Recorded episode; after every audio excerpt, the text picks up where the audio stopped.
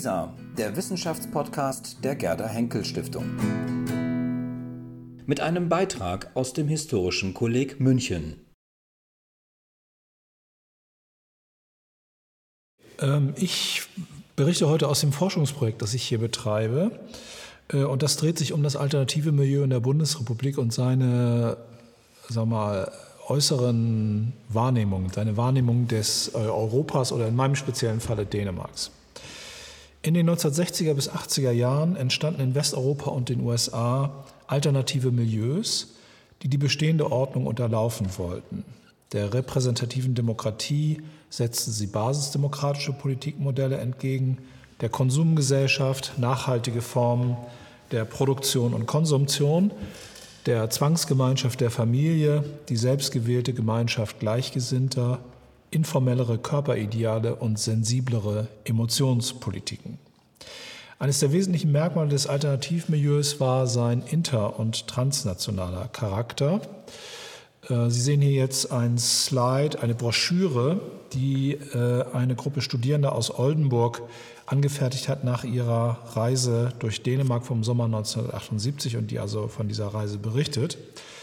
Das Fragezeichen im Titel dieser Broschüre Dänemark eine Alternative signalisiert einen Vorbehalt, aber es gab offenbar Gründe, sich dieses Land einmal genauer anzuschauen.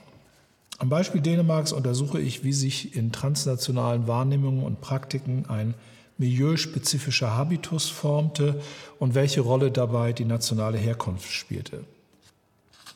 Richard David Precht dessen linksalternative Familie von 1973 an zehn Jahre lang den Sommer auf der Insel Erö verbrachte, erinnert sich, Zitat, das ganze Land machte den Eindruck, dass es Deutschland um einiges voraus war. Eine liberale Weiterentwicklung der Demokratie, eine Gesellschaft auf dem Weg hin zu einem freiheitlichen Sozialismus, der Fürsorge und der, Toleranz. Zitat Ende. Die in Kopenhagen lebende Schweizerin Regula Weiß urteilte 1981, westdeutsche Alternative seien, wie sie sagte, besonders lernwillig. Sie kommen gleich haufenweise, um Dänemark zu besuchen und gute Ideen zu bekommen. Diese Besuche hätten und so weiter Frau Weiß inzwischen zu unzähligen ähnlichen Projekten überall in Deutschland geführt, mit Garantie und deutscher Gründlichkeit, alle besser und straffer organisiert. Zitat Ende.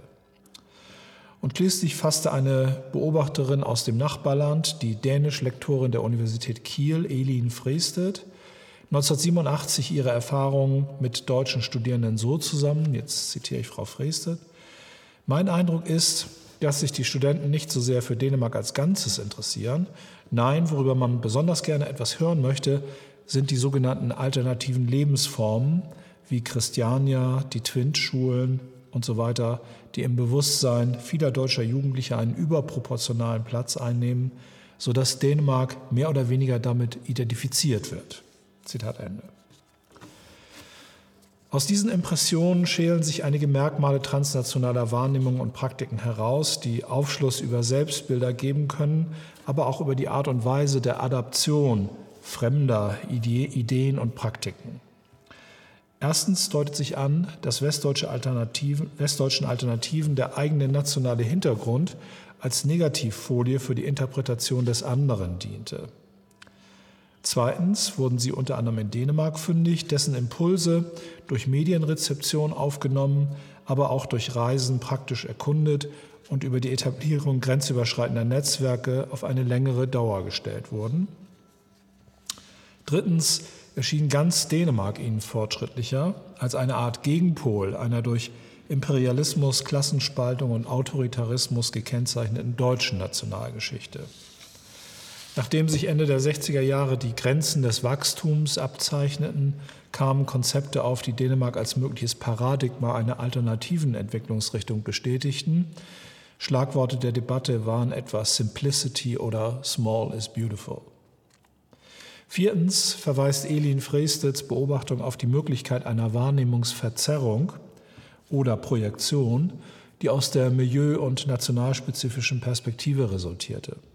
Und schließlich wird fünftens deutlich, dass die westdeutschen Akteure einen Bruch nationaler Sozialisationsmuster postulierten, aber, so die Deutung von Regula Weiß, keineswegs immer erreichten, sondern bei der Adaption alternativer Modelle nationalspezifische Eigenarten reproduziert. In meinem Vortrag will ich nach einer kurzen Skizze des Untersuchungsdesigns einige meiner Forschungsergebnisse vorstellen. Ich beobachte vier Aporien, die aus dem Versuch des Alternativmilieus entstanden, dem Deutschsein durch Kosmopolitismus zu entkommen. Schlagwortartig verknappt geht es erstens um die Komplikationen, die sich aus der Abwendung von der deutschen Nation einerseits und der Identifikation mit nationalen Minderheiten und sogenannten unterdrückten Nationen andererseits ergeben. Zweitens um die Spannung zwischen Anspruch und Praxis des äh, Alternativtourismus. Drittens um die Schwierigkeit, als Deutscher nicht deutsch zu agieren. Und viertens will ich auf das Dilemma eingehen, drei Heimaten zur Deckung zu bringen. Nationale Sozialisation, internationalistisches Selbstverständnis und lokalen Alltag. Damit Sie wissen, wie ich dieses Themenfeld empirisch untersuche, zunächst ein Überblick zum Forschungsdesign des Projekts. Ähm, hier auf dem Slide sehen Sie sozusagen zwei Thesen aus der Produktion des äh, deutschen Soziologen Andreas Reckwitz, die in verschiedenen seiner Bücher äh, artikuliert werden. Zwei Thesen, die für mein Projekt jetzt besonders relevant sind.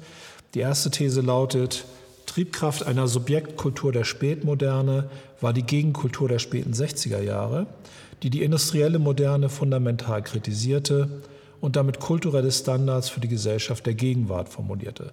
Das legitimiert sozusagen oder diese These die Relevanz der damaligen äh, Inputs für die Gesellschaft der Gegenwart. Das legitimiert überhaupt äh, das Projekt, also sich mit einem doch relativ randständigen Milieu wie dem Alternativmilieu auseinanderzusetzen.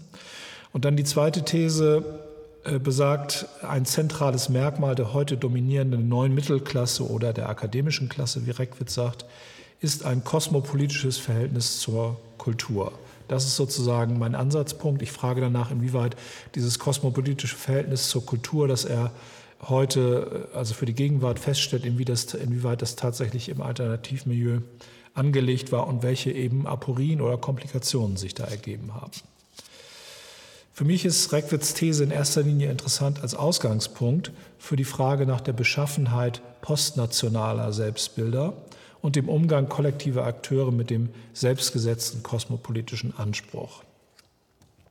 Ich untersuche das, wie Sie auf dem nächsten Slide sehen, das, was ich hier als Doing Cosmopolitanism bezeichne, also die Praktiken des Kosmopolitismus, äh, durch vier Perspektiven und neun Cases, also neun Fallstudien.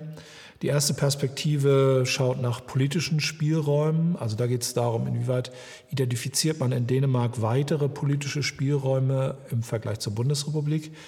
Und dazu gibt es zwei Fallstudien. Das eine sind äh, zwei Linksparteien, die in Dänemark in den späten 50ern und den späten 60ern gegründet wurden und die international als Parteien der neuen Linken angesehen wurden also jenseits von Sozialdemokratie und Kommunismus.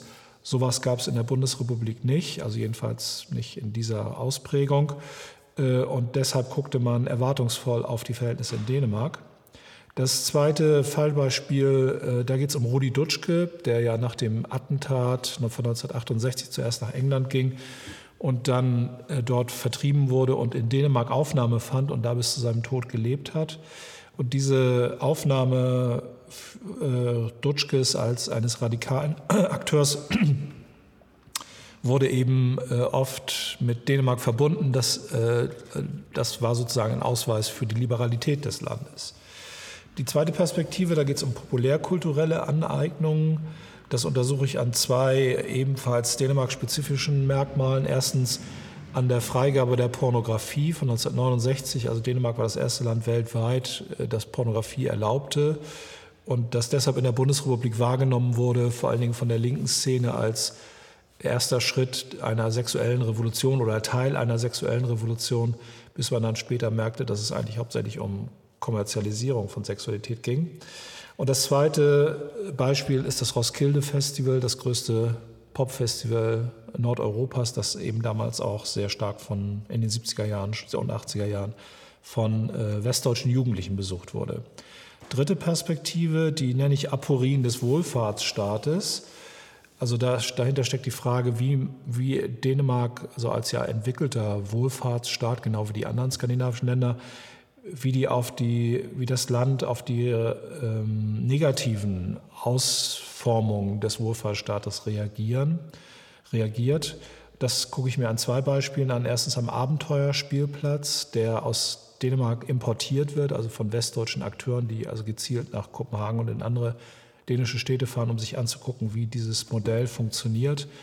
Das eben ein Spielplatz war, der auf die äh, Suburbanisierung reagiert, vor allen Dingen auf den Bau von großen sozialen Wohnprojekten und versucht da gewissermaßen Natur in diese ähm, Massen, in den Massenwohnungsbau zu transportieren.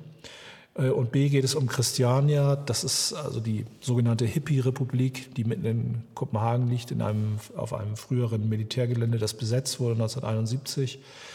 Und äh, dieses Christiania versteht sich eben auch als ein Gegenpol zur äh, postmodernen, postfordistischen Stadt, wenn man so will. Dann gibt es eine vierte, letzte Perspektive, die nenne ich Räume und Reisen. Und da gibt es drei Fallstudien. Die eine untersucht Kopenhagen als Destination des Alternativtourismus. Ähm, also in, seit den 60er Jahren gibt es sozusagen drei Großstädte, die in Europa zentrale Zielorte für Alternativ- oder Underground-Tourismus sind. Das sind äh, Amsterdam, London und Kopenhagen. Und Kopenhagen gucke ich mir halt genauer an. Dann äh, die Twin-Schulen als zweites Fallbeispiel die Twin-Schulen, dabei handelt es sich um ein alternatives Schulmodell, dessen Kern eine Reise in ein Land der dritten Welt ist, also dieses, der Kern des Konzeptes. Es gibt eine ungefähr dreimonatige Vorbereitungsphase, viermonatige Reise, nochmal drei Monate Nachbereitung.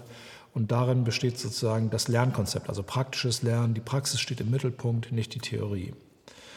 Und das ähm, dritte Fallbeispiel ist, wie diese reisende Hochschule, so nannte sich das Twint-Konzept, dann in der Bundesrepublik umgesetzt wird, wie also deutsche reisende Hochschulen nach Afrika und Asien fahren und wie da Kosmopolitismus oder Welterfahrung als Praxis äh, stattfindet und welche Probleme dabei auftauchen. Jetzt äh, zu den vier Aporien, von denen ich eingangs gesprochen hatte. Erstens die Schwierigkeit, Abwendung von der eigenen nationalen Prägung und Identifikation mit unterdrückten Nationen zu vereinbaren. Den ersten Teil dieses Dilemmas, die Abwendung von der Nation, hatte Hans Magnus Enzensberger 1964 erörtert. Damals zu Enzensberger sei die Nation obsolet geworden, das ist sein Begriff, und er beobachtete ein Erlöschen der Nationalität als einer gesellschaftsprägenden Kraft. Dennoch sei es schwer, sich ihr als psychologischer Realität zu entziehen. Jetzt Zitat Enzensberger. Ich kann diese Rolle ausschlagen oder akzeptieren, aber selbst indem ich sie ausschlage, werde ich sie nicht los. Seine Normalität sei keine Qualität, sondern eine, äh, Entschuldigung, seine Nationalität sei keine Qualität, sondern eine Erwartung, die andere in mich setzen. Und noch grundsätzlicher, es liegt im Begriff jeder Herkunft, dass man sich nie ganz von ihr trennt, aber ebenso liegt es in ihrem Begriff, dass man sich jeden Tag von ihr entfernt. Zitat Ende. In dieser kaum aufzulösenden Spannung befanden sich viele junge Bundesbürger, die die gewachsenen technischen und politischen Möglichkeiten nutzten, die ihnen etwa die Automobilisierung, die Popmusik oder die europäische Gemeinschaft boten, um ihrem Deutschsein zu entkommen. Genauere Charakterisierungen dieser Bewegung nach außen hin vertreten zumeist die These eines postnationalen Staatsbewusstseins, zuletzt Pierre Leo, während etwa Konrad Jarausch von einem negativen Nationalismus spricht. In anderen Ländern hatten linke Gruppen mit ihrer nationalen Identität sehr viel weniger Probleme, was sich am Beispiel Dänemarks und an der Volksabstimmung zur Mitgliedschaft in der Europäischen Gemeinschaft von 1972 besonders gut studieren lässt. In ihr sahen die dänischen Parteien links der Sozialdemokratie eine Wieder, also in ihr der äh, Europäischen Gemeinschaft, sahen also diese Parteien eine Wiederauflage deutschen Vormachtstrebens unter neuer Flagge. In der Tysker Frügt, das ist der dänische Begriff dafür, die Angst vor den Deutschen, in dieser Tysker Frügt, die die Debatte wesentlich prägte, kam aber auch die ohnehin virulente Überzeugung von der eigenen kulturellen Überlegenheit zum Ausdruck. der protestantische Norden als Wiege von Humanismus und Liberalität gegen den südeuropäischen Katholizismus als Ideologie von Autoritarismus und Diktatur. Ebbe Reich, einer der wortmächtigsten linken Gegner des EG-Beitritts, leitete das neue dänische Selbstbewusstsein, das in diesem Abwehrkampf entstand, aus der nationalen Tradition ab, wie er sagte, Zitat, neue Wege der Kooperation und des Beisammenseins von Menschen zu weisen. Aktuell die vielen Formen kollektiven Lebens, die in Dänemark sehr früh und weit gefächert entstanden waren, die Liberalisierung des Geschlechtslebens und die Emanzipation der Frauen. Das ist der Weg, so reich, den die ganze industrialisierte Welt einschlagen muss, um dem Chaos zu entgehen. Warum sollten wir nicht vorangehen, anstatt den Großen hinterherzuhinken? Zitat Ende. Aus dem Renommee des kleinen David, der sich gegen die europäischen Goliaths, allen voran Deutschland, zu behaupten wusste, erwuchs die Überzeugung von der eigenen Überlegenheit, ein Nationalismus, der nicht als solcher bezeichnet werden wollte, wie Uffe Östergor pointiert hat. Zitat Östergor, Nationalismus ist etwas Hässliches, etwas, das den anderen zugeschrieben wird, während wir einfach besser sind, unter anderem, weil wir nicht nationalistisch sind. Ebbe Reich brachte das dänische Selbstbewusstsein von links her auf die Formel, man kann stolz darauf sein, Däne zu sein, ebenso wie man stolz darauf sein kann, schwarz oder eine Frau zu sein. Zitat Ende. Und das sahen, sah die westdeutsche Linke nicht viel anders. Erst der Aufstieg der Dansk Volkpartie und die Etablierung des Rassismus als Regierungspolitik seit den frühen 2000er Jahren stellte deutschen Dänemark Romantizismus und dänische Selbstzufriedenheit grundsätzlich in Frage. Im westdeutschen Alternativmilieu waren pronationale Positionen sicherlich in der Minderheit, aber dass es sie nicht gegeben hätte, kann man nicht behaupten. Manche der maoistischen Gruppen der 1970er Jahre setzten sich für ein vereinigtes Deutschland ein und einer der engagiertesten Vertreter einer deutschen Wiedervereinigung war Rudi Dutschke. Politisch relevant wurde dies durch die Gründung der Grünen, wo Dutschke ebenso eine Rolle spielte wie frühere Maoisten. Wendet man den Blick zurück auf Dänemark, so gehört zu den Merkwürdigkeiten der hier untersuchten Geschichte, dass zwei der politischen Exilanten aus der Bundesrepublik, die beim nördlichen Nachbarn auf, Aufnahme fanden, vehement für die Einheit der deutschen Nation eintraten. Neben Dutschke Henning Eichberg, Vordenker der, Deut der neuen Rechten und Erfinder des Begriffs des Ethnopluralismus, dessen akademische Karriere in der Bundesrepublik an ein Ende gekommen war, er selbst sprach von Berufsverbot und der 1982 eine Professur an der Universität von Odense bekam. Eichberg, nach eigener Auskunft habituell bereits der Linken nahestehend und später in Dänemark Mitglied der Sozialistischen Volkspartei, hatte 1977 Kontakt zu Dutschke aufgenommen und 1978 an der von Klaus Rainer Röhls Zeitschrift Dasta Avanti initiierten Debatte über die Linke und die Nation teilgenommen. Damit komme ich zur zweiten Aporie, zum Auseinanderklaffen von Anspruch und Praxis des Alternativtourismus. Welterkundung durch eine spezifische Art des Reisens war ein zentrales Lebensstilelement des alternativen Milieus, milieuspezifischer Erfahrungslieferant und identitätsstiftendes Distinktionsfeld, wie Anja Bertsch konstatiert hat. Aus einem generationellen Muster Jugendliche reisten öfter und weitaus häufiger ins Ausland als Erwachsene, hoben sich alternative Travelers durch politische Kontextualisierung heraus. Sie wollten fremde Gesellschaften mit ihren politischen und sozialen Widersprüchen kennenlernen. Reisen sollte nicht im passiven Konsum aufgehen, sondern ein aktiver Vorgang sein. Soweit das Ideal. Dem Soziologen Eric Cohen zufolge ähnelte der Drifter, so seine Bezeichnung für diesen Idealtypus, früheren Vagabunden, war aber ein modernes Phänomen, a child of affluence who reacts against it. Durch die Vermassung of Drifting, das ist sein Begriff, der sich, wie man hört, aus einem deutschen und einem englischen Begriff äh, zusammensetzt, also die Verwandlung des Drifter-Tourismus in den in Massentourismus, passte sich eben der Drift, dieser, diese spezifische Art des Tourismus dem Muster fordistischer Massenproduktion und Konsumtion an, allerdings auf einer separaten Spur. Sein Zentrum war Europa, bei besonders hoher Verdichtung in London, Amsterdam und Kopenhagen, was ich vorhin schon mal erwähnt hatte. Es entstanden Routinen, Reisemuster und eine geschmacks- und budgetspezifische Infrastruktur, Hostels, Cafés, Buslinien und Tarife, etwa das Interrail-Programm. Die Kopenhagener Stadtverwaltung reagierte gleich 1970, nachdem die europäische Hippie-Szene von Amsterdam in die dänische Hauptstadt gewechselt hatte, mit szenenaher Professionalisierung durch Sleep-Ins und einem Informationszentrum in Bahnhofsnähe.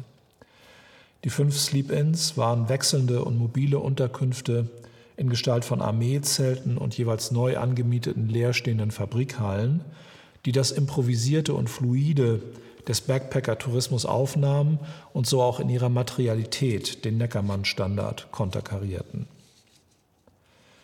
Nicht nur kommunale Akteure waren an der Institutionalisierung beteiligt, sondern auch die Szene selbst. So stellte Twint seinen vielen Besuchern eine Gästeschule zur Verfügung. Christiania richtete ein eigenes Sleep-In ein und veranstaltete sogenannte Arbeitsfestivals, die den alternativtouristischen Tatendrang einem produktiven Zweck zuführten. Also hier auf dem nächsten äh, Bild sehen Sie eine Gruppe von Westberliner Studierenden, die, also eine der wahnsinnig vielen Gruppen, die nach Twint fuhren, also Twint an der dänischen Westküste, um diese alternative Schule zu studieren. Und äh, links daneben eben die Broschüre, die sie als Bericht, als Erfahrungsbericht rausgegeben haben, äh, kurz danach. Und von diesen Erfahrungsberichten gibt es unglaublich viele, sodass man wirklich viel erfährt über eine spezifisch äh, westdeutsch beziehungsweise in diesem Fall Westberliner Wahrnehmung dieses dänischen Experiments und der möglichen Optionen, die daraus für die Bundesrepublik abgeleitet wurden.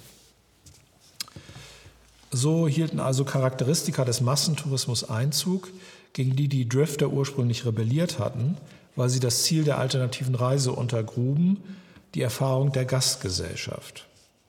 Anstatt in sie einzutauchen, verengte sich der Kontakt auf touristische Attraktionen und besonders die Alternativszene, wo man eigentlich unter sich war, beziehungsweise unter internationalen Reisenden und weniger in der Gesellschaft, für die man sich eigentlich interessierte. Gegen Ende der 1970er Jahre konstatierte der Politikwissenschaftler Gerhard Amanski, der Alternativtourismus sei Vortrupp des Massentourismus und habe Teil an dessen zersetzenden Wirkungen. Amanski stellte fest, dass der Touristenrolle grundsätzlich nicht zu entkommen war, sah aber im politischen Reisen in der Gruppe einen brauchbaren Ansatz alternativen Reisens. Eigentlich konnten sich also die reisenden Hochschulen, die von Twint praktiziert und propagiert wurden, bestätigt fühlen. Soweit man beim Reisen in den globalen Süden überhaupt etwas richtig machen konnte, machten sie es richtig. Dennoch war ein selbstkritischer Impuls auch in ihren Berichten immer wieder zu finden. Und dafür gibt es ein Beispiel von Carina, die man hier beim Feuermachen in Lausu, einem Dorf in Nigeria, sieht, von 1983. Also eine Reisende, mit, die mit einer deutschen Reisendenhochschule, die nach dem Vorbild von Twint geformt wurde, sich also aufgemacht hatte, in der Gruppe nach Nigeria zu gehen. Und äh, die Tagebucheinträge, die sie nach dieser Reise verfasst hat, geben also einen ganz guten Eindruck von dem, was man da erlebt hat. Und in diesem Falle äh, erhüllt, enthüllt sich also in der Miniatur das ganze Elend des Versuchs, die Lebensweise der afrikanischen Landbevölkerung zu studieren. Sie schrieb also über ihren Aufenthalt in diesem nigerianischen Dorf und hielt ihre Zweifel fest, jetzt zitiere ich aus dem Tagebuch, ob dieser in Deutschland entstandene Versuch, teilnehmen zu können am ursprünglichen afrikanischen Leben, nicht eine vollkommen irreale Vorstellung ist. In der BAD ist es eine lächerliche Vorstellung, einfach irgendwo nach einer Unterkunft zu fragen mit der Begründung, ich möchte sehen, wie ihr lebt, was ihr esst, wie ihr arbeitet, wie ihr miteinander umgeht. Und trotzdem hatten wir genau das von den so viel natürlicheren Afrikanern erwartet. Die Einsicht, wie egoistische Touristen zu handeln, konnte die Zentrale dieser reisenden Hochschule, die an einem Ort in Ostwestfalen saß, ähm, nicht akzeptieren. Sie bestand darauf, kein alternatives Reiseunternehmen zu sein, das statt die Luxusghettos an den Badestränden der dritten Welt zu besiedeln, die Armut begaffen geht. Nach wie vor war das Ziel aller Twint, die eigene Gesellschaft zu verändern. Also es ging eigentlich darum, dass der Ausland sozusagen imperialistische Unterdrückungsverhältnisse im Ausland kennenzulernen, um dann in den Metropolen selbst diese Verhältnisse zu verändern. Aber damit konnte freilich das Argument nicht widerlegt werden, die bereisten Länder würden lediglich instrumentalisiert. Hier äh, sehen Sie noch ein Beispiel äh, von einer der Auswertungsveranstaltungen, die also nach der erfolgten Reise dann vielfach stattfanden. Hier wiederum ein äh, aus dieser Nigeria-Expedition von 1983, 84. Ich komme zu der dritten Aporie, die ich äh, mit der Überschrift versehen habe, die Schwierigkeit als Deutscher nicht deutsch zu agieren. Wenn westdeutsche Alternative im Ausland waren, wurden ihre Handlungen, Sprech- oder Denkweisen, wie sollte es anders sein, oft als dezidiert deutsch wahrgenommen. Sie hassten das, aber man konnte nicht viel mehr dagegen tun, als vor dem Mund aufmachen, darüber nachzudenken, ob das, was man zu sagen beabsichtigte, irgendwie national gefärbt sein könnte. Wie die Akteure mit dieser Problematik umgingen, lässt sich am Beispiel der ersten wissenschaftlichen Arbeit studieren, die über Christiania angefertigt wurde und die 1977 erschien. Das Buch war aus einer sozialpädagogischen Diplomarbeit entstanden, die Monika Grau und Heiner Gringmuth bei Wolfgang Klafki in Marburg angefertigt hatten. Zur Feldarbeit waren sie 1974 für vier Monate nach Christiania gegangen. Hier sieht man das Paar bei ihrer Entdeckungsreise nach Dänemark im Jahr zuvor, wo sie Christiania überhaupt erst gefunden hatten und sich dann entschieden haben, über dieses soziale Experiment mitten in der dänischen Hauptstadt ihre Diplomarbeit zu schreiben. Bemerkenswert an ihrer Studie ist der hohe Grad an Selbstreflexion, insbesondere im Hinblick auf ihre nationale Sozialisation. Sichtbar wird dies vor allem am Umgang mit dem allgemeinen Schlendrian, der in der Alternativrepublik herrschte. Anfangs, so gestanden sie ein, jetzt zitiere ich, mussten wir lernen, dass unsere Arbeitseinstellung auf Pünktlichkeit, Zuverlässigkeit und Leistung ausgelegt, recht oberflächlich und unpassend war. So ärgerten wir uns ein paar Tage unnötig, weil wir gemeinsam mit anderen begonnene Arbeiten schließlich alleine fertigstellen mussten. Wir fühlten uns für diese Arbeiten zu sehr verantwortlich und konnten nicht beurteilen, ob die Christianiter, so heißen die Leute, die da leben, nicht gute Gründe hatten, Verabredungen nicht einzuhalten. Es fiel den beiden nicht leicht, jetzt wieder Zitat aus dem Buch, unsere zahlreichen Verbesserungsideen herunterzuschlucken und sie gestanden ein, wir mussten uns zwingen, den aktiven Teil unserer Handlungen zu kontrollieren und zu begrenzen, obwohl es uns des Öfteren reizte, eine richtige sozialpädagogische Funktion zu übernehmen, etwa im Bereich des Kinderhauses oder der Drogentherapie. Grau und Gringmuth blieben noch viele Jahre in Christiania, aber Heiner Gringmuth hatte zwischendurch auch mal die Nase voll. Er war mit den Ergebnissen der totalen Freiheit unzufrieden. Sein Kampf um Struktur und Effizienz, Effektivität war auf begrenzte Resonanz gestoßen. Gringmuth ging daher 1977 nach Twint, wo am Projekt einer neuen Gesellschaft effizient gearbeitet wurde. Also Twint, muss man dazu sagen, ist eigentlich ein maoistisches Experiment gewesen. Es ging darum, äh, zielgerichtet, diszipliniert am, an der Idee einer Zukunftsgesellschaft, einer alternativen, einer sozialistischen Gesellschaft zu arbeiten. Und da war also nichts mit, ähm, komme ich heute nicht, komme ich morgen oder so irgendwie laxe Herangehensweisen, sondern da wurde wirklich stringent gearbeitet. Und deswegen, das war der Grund dafür, dass er also von Christiania nach Twin ging. Hier sehen wir den Protagonisten, hier noch in Christiania in der Arbeit, bei der Arbeit in der Schmiede, äh, das war so einer der Arbeitsplätze, an, der, an denen Heiner Gringmuth hauptsächlich gearbeitet hat, als er da lebte. Ich habe in meinem Kopf ein Menschenbild, so beschrieb er die Kollision seines Anspruchs mit der Wirklichkeit Christianias, das Leute zeigt, die gerne arbeiten und aktiv sind, gemeinsam mit anderen. Ich habe in Christiania gesehen, dass einige Leute eine Menge arbeiten, wenn es Spaß macht und man die Dinge wachsen sieht, aber viele Leute finden einfach den Weg dahin nicht. In Twint hingegen gab es ein gemeinsames Ziel. Interessant ist hier, dass Grau und Gringmund noch in, ihrer, in der Frühzeit ihr Streben nach Organisation und Effizienz für eine nationale Prägung hielten und es unterdrückten, während sie ein paar Jahre später keinen Hehl daraus machten, als nämlich klar geworden war, dass nationale Sozialisation eine wesentlich weniger wichtige Rolle spielte als gedacht. Denn mittlerweile hat sich in Christiania eine Spaltung zwischen einer kleinen Gruppe von Aktivisten und einer größeren Masse wenig motivierter ergeben, die beide national divers war. Ich komme zu meiner vierten Aporie, der der drei Heimaten. westdeutsche Sozialisation, internationales Vaterland und lokaler Alltag. 1976 erschien im Fischer Taschenbuchverlag, ein vom Werkkreis Literatur der Arbeitswelt herausgegebenes Büchlein mit dem Titel Mein Vaterland ist international. Dieser Titel pointiert treffend ein im linken und alternativen Milieu der Bundesrepublik verbreitetes Selbstverständnis, das den Wunsch widerspiegelte, so weit wie möglich der nationalen Determination zu entkommen und sich als Weltbürger zu kreieren.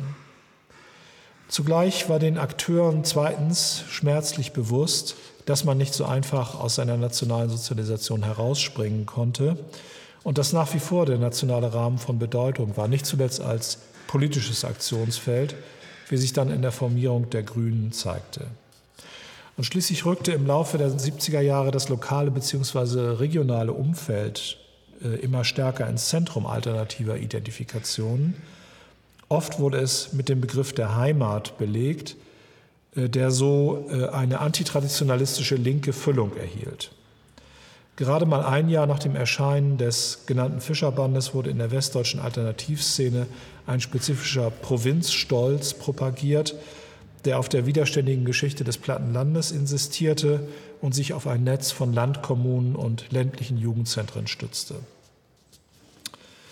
Es fällt auf, dass im letzten Drittel der 70er Jahre die Begriffe Nation und Heimat auch von links her im Sinne von Zugehörigkeit gebraucht wurden. Immer häufiger sprach man dann auch von Identität. Hinsichtlich der Nation etwa Dutschke, hinsichtlich der Heimat Oskar Negt.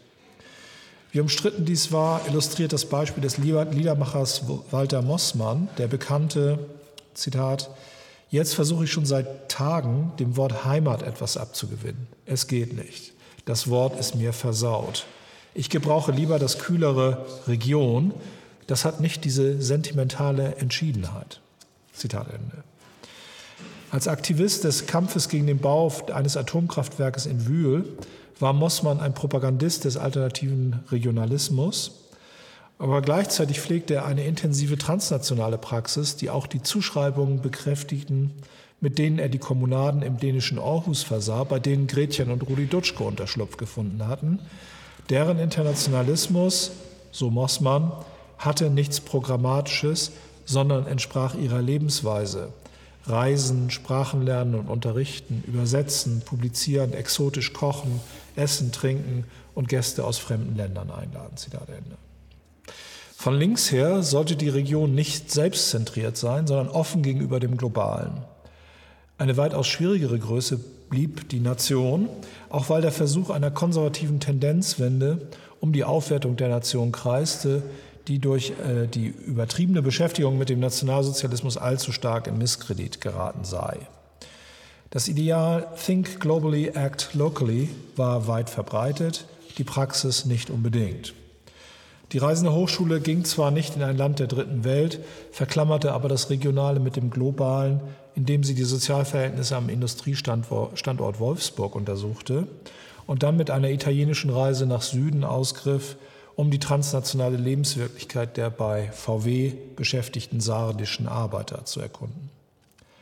Dagegen standen in der 1978-79 um sich greifenden Freistaat Diskussionen in alternativen Zeitschriften, bei der es um die Schaffung eines deutschen Christiania ging, die Bedürfnisse des Milieus im Mittelpunkt.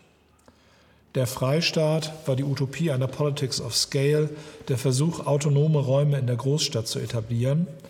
In Dänemark war Christiania eine Anti-Institution für die Klienten des als bevormundend verstandenen Wohlfahrtsstaates unter prominenter Beteiligung marginalisierter aus der ehemaligen Kolonie Grönland und gleichzeitig mit einem Drittel nicht dänischer Bewohner Raum global lokaler Interaktion, während die deutschen Adaptionen Uferfabrik West-Berlin und Freistaat Frankfurt in erster Linie als Arbeits- und Wohnort der örtlichen Alternativszene äh, konzipiert waren. Also hier nur noch mal eine äh, Impression dieses, dieser Uferfabrik die in den 80er Jahren in West-Berlin gegründet wurde. Schon bald ergab sich eine Entwicklung, die Amsterdamer Hausbesetzer als Mikronationalismus bezeichneten. Menschen, die sich nur noch auf ihr Viertel, ihre Straße, ihr Haus, ihr Zimmer einlassen wollen und jede weitere Perspektive aus dem Blick verloren. Gut, ich komme zum Fazit. Postnationale äh, Subjekte waren die meisten Akteure des westdeutschen Alternativmilieus dem eigenen Anspruch nach, aber einfach so herausspringen aus der nationalen Zugehörigkeit konnten sie nicht. In der Begegnung mit den anderen war diese Zugehörigkeit mehr als eine Erwartung, die in sie gesetzt wurde, von der Enzensberger ja gesprochen hatte, sondern oftmals eine, eine Art nagender innerer Unruhe, die eine ständige Reflexion über das Verhältnis von eigenem und Fremdem auslöste. Dass sie sich von dieser Herkunft jeden Tag ein Stückchen mehr entfernt hätten, wie Enzensberger annahm, wird man ebenso wenig behaupten können. Im Gegenteil, es fällt auf, dass zehn Jahre nach 1968 regionale und nationale Identitätskonstruktionen äh, auch in linken Kreisen eine Renaissance erlebten. Die transnationale Zirkulation alternativer Praktiken, die durch Tourismus, politische Kooperation und Netzwerkbildung zwischen europäischen Alternativprojekten entstand, ließ ein Zugehörigkeitsgefühl zu einem europäischen Alternativmilieu entstehen. Für manche der beteiligten Akteure, hier ex exemplifiziert an den Dänen, blieb jedoch die Nation auch weiterhin eine zentrale Bezugsgröße, was von westdeutschen Alternativen auch nicht in Frage gestellt, sondern bestätigt wurde, gerade im Fall der Dänen, wie jetzt hier gezeigt.